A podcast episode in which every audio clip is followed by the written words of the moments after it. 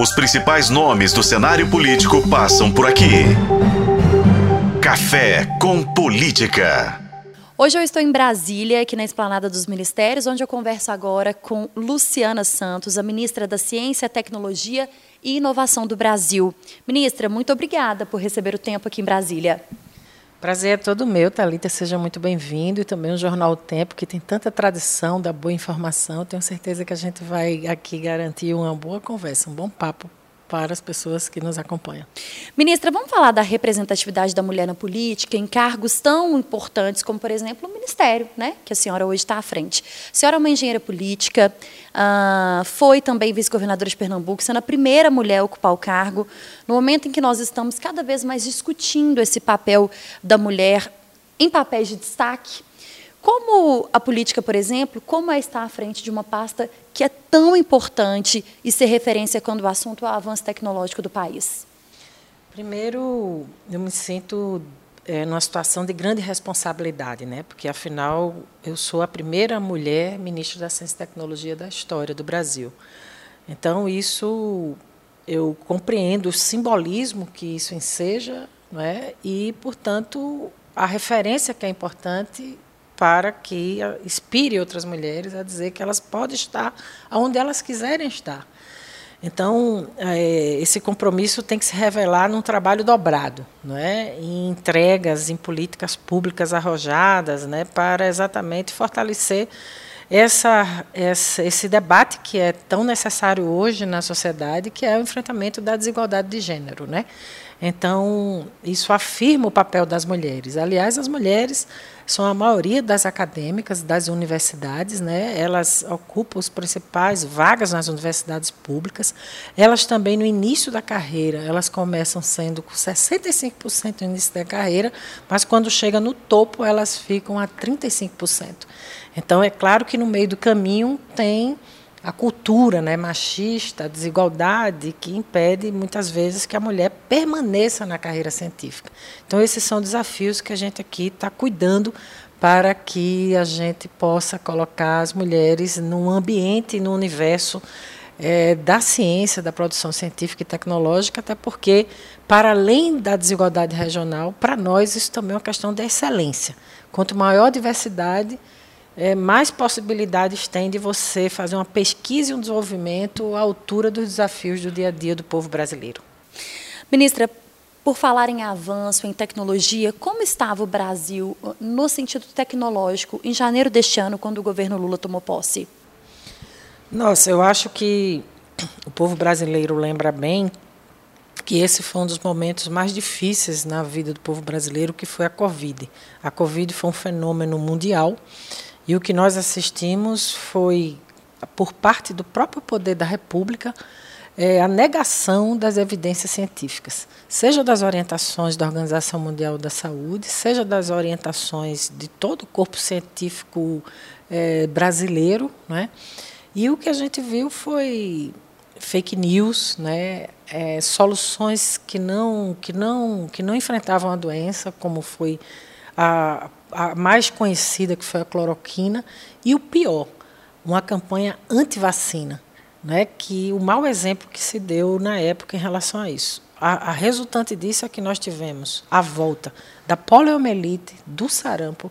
Agora a ministra da Saúde está tendo que, é, e a gente também participa desse processo, botar o Zé Gotinha em cena para incentivar as pessoas a, a voltar a tomar vacina, que era uma das coisas de sucesso do Brasil por conta do nosso SUS.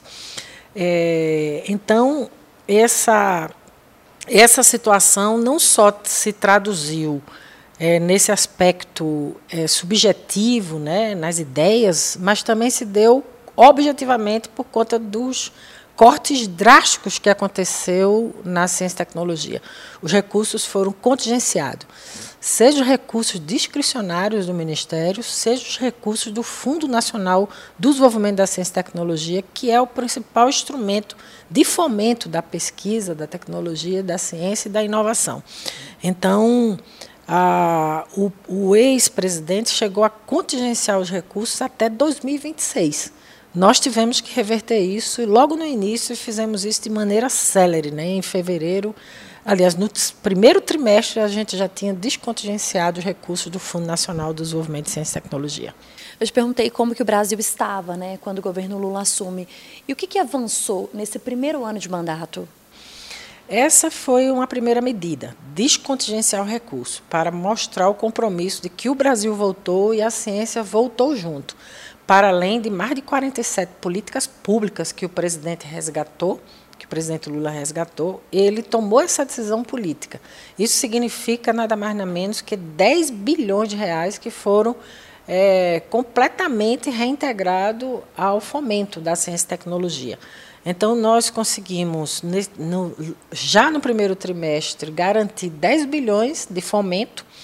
É, também nós conseguimos baixar os juros da parte que é de crédito, porque tem uma parte, metade é a fundo perdido, é não reembolsável, e metade desses recursos é crédito.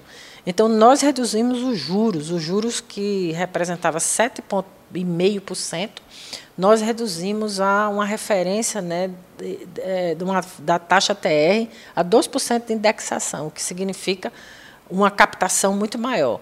Então, isso é, é essa resultante, essa combinação de recomposição e juros baixos garantiu uma corrida pelo crédito e inovação que ajudou a resgatar né, os investimentos na inovação brasileira. Então, essa é a principal é, vitória, mas teve outros avanços. Nós garantimos o reajuste das bolsas de iniciação científica para 258 mil bolsistas, quando junta CNPq e CAPES. Nós garantimos, isso significava 10 anos sem aumento.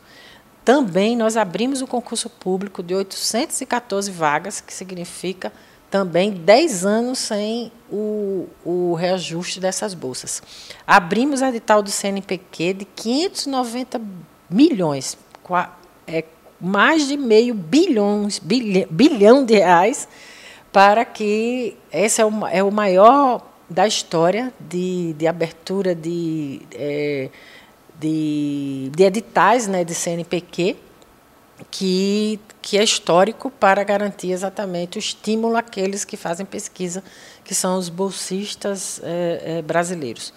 Também nós, nesse, nesse período, né, abrimos o diálogo com a comunidade acadêmica e científica. O Conselho de Ciência e Tecnologia não se reunia há sete anos. E o presidente Lula, no ciclo político que, que lá atrás dele, ele participava de todas as reuniões do Conselho.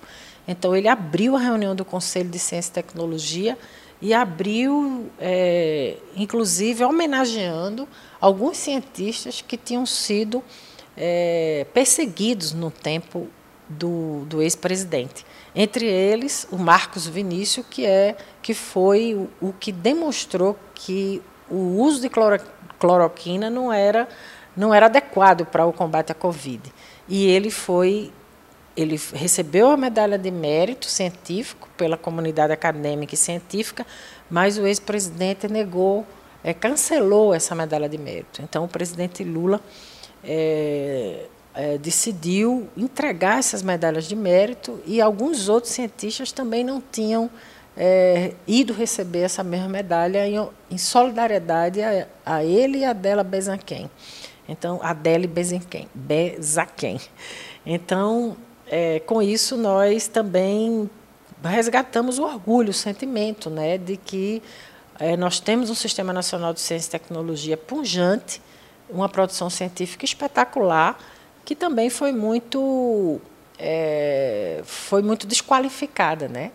As universidades, se falava que as universidades eram espaços de balbúrdia, e nós achamos exatamente o contrário, elas são centros de excelência.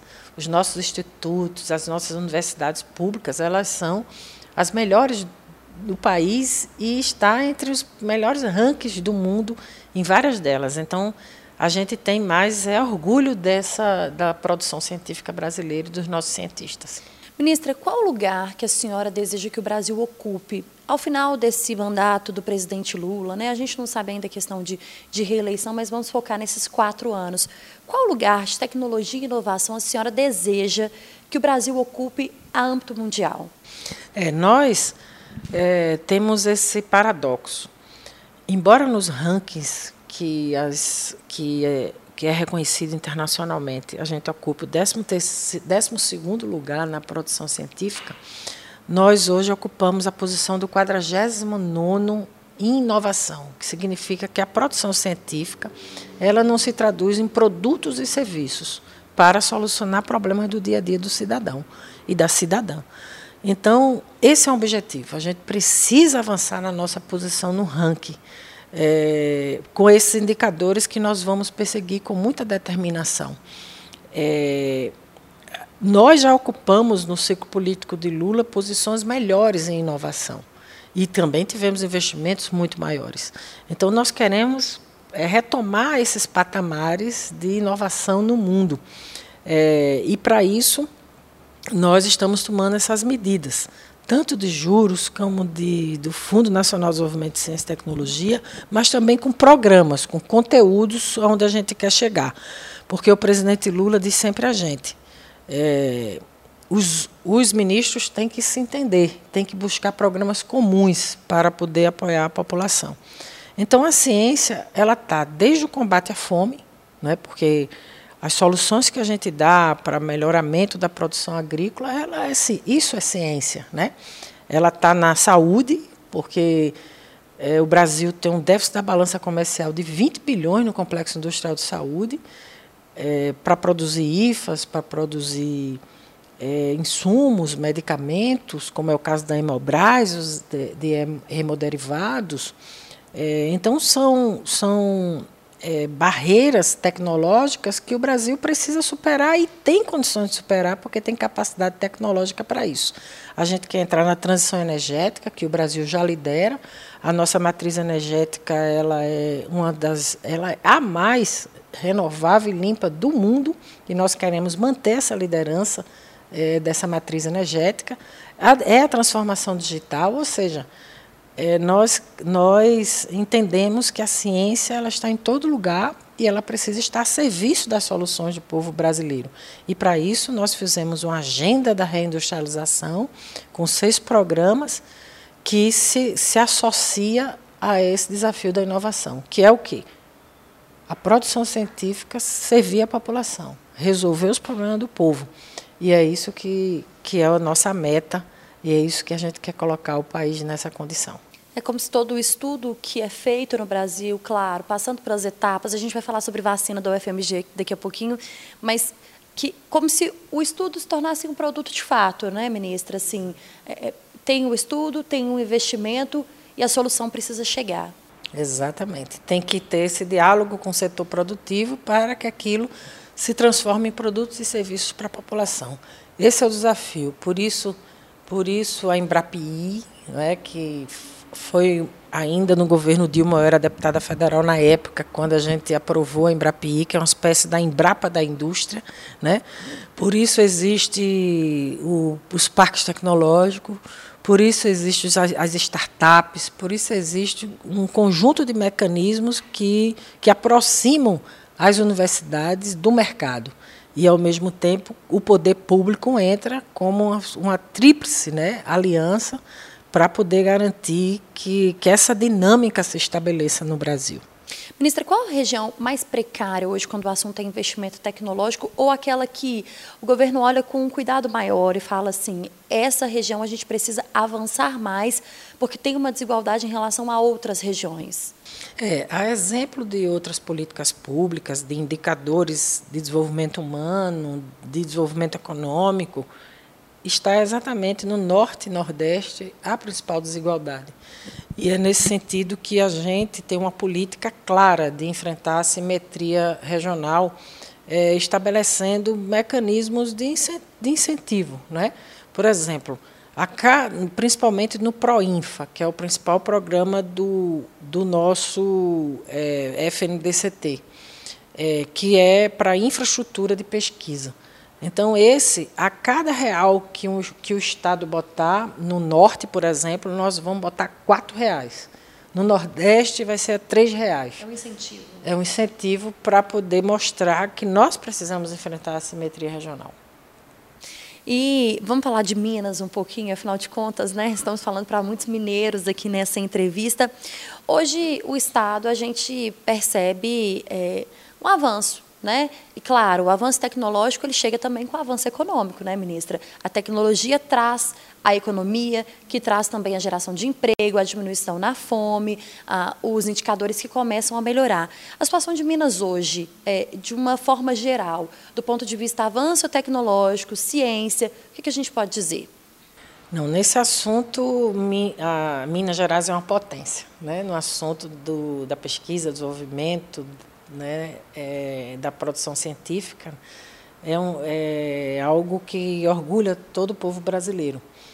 Eu tive recentemente na, na Universidade Federal de Minas Gerais, aliás, no primeiro semestre, onde fui ver o Centro Nacional de Vacinas da, da UFMG, que é um centro que nada mais nada menos está concluindo a, a vacina da, com, contra a Covid 100% brasileira, que é a Spintec. É, também em Minas Gerais, nós temos um centro de inovação das telecomunicações, a Inatel, que é, está desenvolvendo né, as tecnologias 5G e 6G, que é algo de ponta e, portanto, revela a força né, da produção é, científica e, e desenvolvimento que, que Minas Gerais tem. Também nós anunciamos um pacote enorme de parques tecnológicos no Brasil, de 240 milhões. É, foram 19 parques tecnológicos e Minas é, obteve três deles, né, que são 36 milhões de reais é, em Viçosa, em Belo Horizonte e em Lavras. É, portanto, é, o Ministério da Ciência e Tecnologia está presente em Minas Gerais também pela força da produção científica, do sistema mineiro né, de ciência e tecnologia, que a gente tem toda a disposição de aumentar ainda mais essa parceria que é tão fundamental.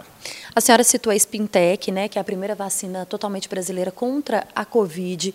A gente enfrentou uma pandemia que devastou o país e o mundo também, né, ministra? Mas a UFMG também foi reconhecida e foi premiada, inclusive recentemente, pela criação de uma vacina que é contra o crack, uma iniciativa inédita que os cientistas da Universidade Federal de Minas Gerais conseguiram desenvolver. O Ministério pretende levar essas duas vacinas para o restante do Brasil e apresentar ao mundo também como vacinas que foram criadas aqui no Brasil, criadas em Minas Gerais e que podem solucionar parte de grandes problemas relacionados à saúde, a problemas sociais, no caso do crack, por exemplo, né, a gente relaciona aí com as drogas, é, que é um problema que a gente não tem no Brasil só, infelizmente. É um problema a âmbito mundial. E ainda tem a doença de Chagas e a malária né, que são tipicamente do, do nosso clima, né, do nosso clima tropical, e se não formos nós a resolvermos, quem resolveria? Né? Então, mostra a, a, capacidade. E quando se trata do crack, é um assunto que interessa a todo o povo brasileiro, né? e até ao mundo, como bem você falou, Talita. Então, isso faz parte da nossa agenda com o Ministério da Saúde. Né? Nós, nós é, participamos do conselho, do grupo temático do, do, do, do, do Complexo Industrial da Saúde, e, e, com a ministra Anísia nós estabelecemos algumas, alguns parâmetros, né, algumas metas de, de diminuir a nossa dependência. No caso específico, isso tem a ver com uma das coisas mais importantes que nós precisamos livrar o país, que é da violência pública. Né? Então, está no nosso radar, está nas nossas prioridades, e isso é um diálogo que precisa ser estabelecido com o SUS, né, para que a gente possa prover a escala que, que, um, que uma importante vacina dessa representa. Qual a imagem a senhora acredita que as pessoas têm do SUS depois da passagem do antigo governo? Não, foi a tentativa de desqualificar né, o, o SUS, que foi uma das coisas é, da, dessas heranças né, que foi deixadas, das, das piores. Porque o SUS, apesar de, de para uma parcela da população achar insuficiente o serviço, ele é singular, ele é único no mundo. É, ele, é, ele é universal, não é? ele é gratuito e ele é de qualidade. ele precisa cada vez mais responder à escala, mas ele e eu acho que no cômputo geral, apesar da desqualificação e da tentativa de de mostrar a insuficiência do SUS, o SUS venceu. E, e a gente viu for, foram heróis e heroínas que arriscaram a sua vida para salvar vidas. E acho que, que o cômputo geral é que as pessoas passaram a respeitar esse sistema único de saúde como sendo emblemático, como sendo uma, um orgulho nacional até porque ele só existe no Brasil e a gente precisa cada vez mais valorizá-lo. Ministra, ah, o que os estados precisam fazer hoje, e aí a gente coloca aqui todos os estados brasileiros, para se tornarem mais atrativos quanto aos investimentos tecnológicos de empresas que vêm de fora e vêm ao Brasil como potência para investimento, de geração de emprego, de giro de economia? O que, que os países, os, os estados precisam hoje para que se tornem, de fato, atrativos e grandes potências. É, eu penso que, para além das, das políticas né, de incentivo fiscais ou de outras modalidades que são mais tradicionais, o principal, o principal é você montar um ecossistema, um ecossistema que oferte é, mão de obra qualificada, né, é, meninas e meninos, mulheres e homens, né, que possam responder aos desafios contemporâneos. Nós passamos por uma grande revolução, a chamada Revolução 4.0, e é preciso que a gente forme meninos e meninas na robótica, que forme na microeletrônica, que compreenda como fazer uh, o uso das impressoras 3D, porque quando você observa toda, toda a industrialização, ela passa por uma modernização gigantesca. E nós precisamos correr atrás e garantir isso. Por isso, é todo Estado que consegue garantir um ecossistema à altura desses desafios, seja da transição energética, seja da transformação digital, ele dará um salto gigantesco. E para isso, nós temos política para isso. Nós queremos agir com os estados, nós queremos agir com as fundações de amparo à pesquisa, nós temos política pública para isso, né? nós é, financiamos né, as, as fundações. É, nós também temos essa política de, de, dependendo da região, a cada real que o Estado botar, a gente pode ou duplicar, ou triplicar, ou quadruplicar ou, ou fazer um a um. Então, esse é um conjunto de medidas que, que ajudam. Né? E as ferramentas é, de, dos ecossistemas, como parques tecnológicos e startups, também nós temos. Um deles é o programa Centelha, o outro programa é o Tecnova, que são programas que estimulam o empreendedorismo. E todos nós sabemos o quanto hoje a população brasileira aposta no empreendedor, do empreendedorismo. Nós temos muitos jovens que procuram hoje aplicativos para sobreviver e nós podemos dizer a ele que esse é um emprego que, que não é qualificado, né? que, que ganha um salário baixo.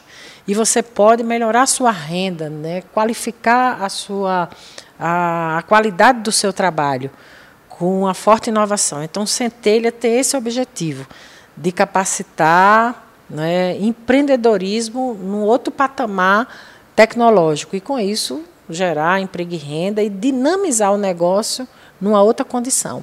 Então, o Centelho Tecnova é uma dupla né, de política pública que ajuda a essa perspectiva de garantir que a gente tenha um sistema é, um ecossistema de inovação que dê o salto de qualidade que os estados brasileiros precisam. É um sonho distante, ministra, que a tecnologia seja inserida na educação básica, que as crianças aprendam já na escola, no nível básico, né? desde criancinha, de pequenininho mesmo, que as crianças aprendam uma robótica, aprendam a mexer de fato a fundo num programa de tecnologia, para que cresçam já avançando nesse ponto que é tão importante para o país? E Thalita, e, e, e, você deve conviver com muitas crianças, né? eu até brinco, costumo dizer que hoje as crianças já nascem com os dedinhos né, nos celulares. Então, isso revela que vivemos um novo tempo. E nesse novo tempo, você tem que garantir o letramento digital. Se existe desigualdade no Brasil, se existe não, a desigualdade no Brasil ela existe, E se nós não enfrentarmos a inclusão digital, essa desigualdade vai se tornar abissal, ela vai se tornar cada vez mais distante. E nós temos que garantir isso. Por isso que nós estamos firmes no programa de aceleração do crescimento, o PAC, que é um programa que o presidente Lula monitora pessoalmente, e nós colocamos lá o Conecta e Capacita, que é para ter conectividade e para ter a, capacitação das pessoas de inclusão digital. Então, isso vai desde o letramento digital, que serve mesmo para as pessoas que não estão na escola, idosos, é, jovens que já, já não querem mais continuar na escola, você incentiva e estimula a um tipo de formação que é muito inclusiva e que tem emprego. Então, o letramento digital, a residência em TIC, que, o que é residência em TIC? Ele vai aprender a ser um programador, um desenvolvedor de software. E ele vai aprender independente do, do grau de instrução que ele tenha porque nós acompanhamos essas etapas. Coloca o, o jovem ou a jovem no mercado para ela dar soluções. Então, isso tem um aprendizado muito rápido. É uma experiência de sucesso que a gente tem aqui e tem no Brasil várias experiências dessa. É, e nós estamos decididos a dar escala a isso, como é, por exemplo, o programa Hackers do Bem, que nós abrimos vagas para 30 mil pessoas no Brasil para que elas possam se tornar aí é, é, profissionais da área da, da, segurança cibernética, que é também um problema mundial e que a gente tem com certeza muita criatividade brasileira, com essa nossa diversidade, com essa nossa miscigenação, que é um grande patrimônio do povo brasileiro, a gente pode é, ter brilhantes né, gênios. Aliás, temos muitos deles, inclusive, são buscados né, pelas empresas multinacionais e nós temos que usar a criatividade brasileira, a imaginação né, e a criatividade do nosso povo a serviço do bem, a serviço de melhorar a qualidade de vida de todo mundo. Luciana Santos, ministra da Ciência, Tecnologia e Inovação do Brasil, foi a nossa convidada de hoje. Ministra, muito obrigada por receber a gente, a equipe do Jornal o Tempo, da FM o Tempo, aqui no gabinete da senhora. Muito importante que a gente tenha esse espaço para conversar e o espaço está aberto. O convite já foi feito para que a senhora visite a nossa redação aqui em Brasília, também lá em Belo Horizonte. Ah, farei isso com prazer. O que nós mais queremos é o diálogo, é que a informação chegue às pessoas e que seja informação de verdade.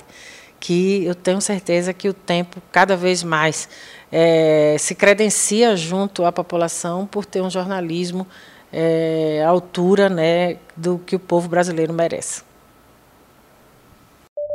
Os principais nomes do cenário político passam por aqui. Café com Política.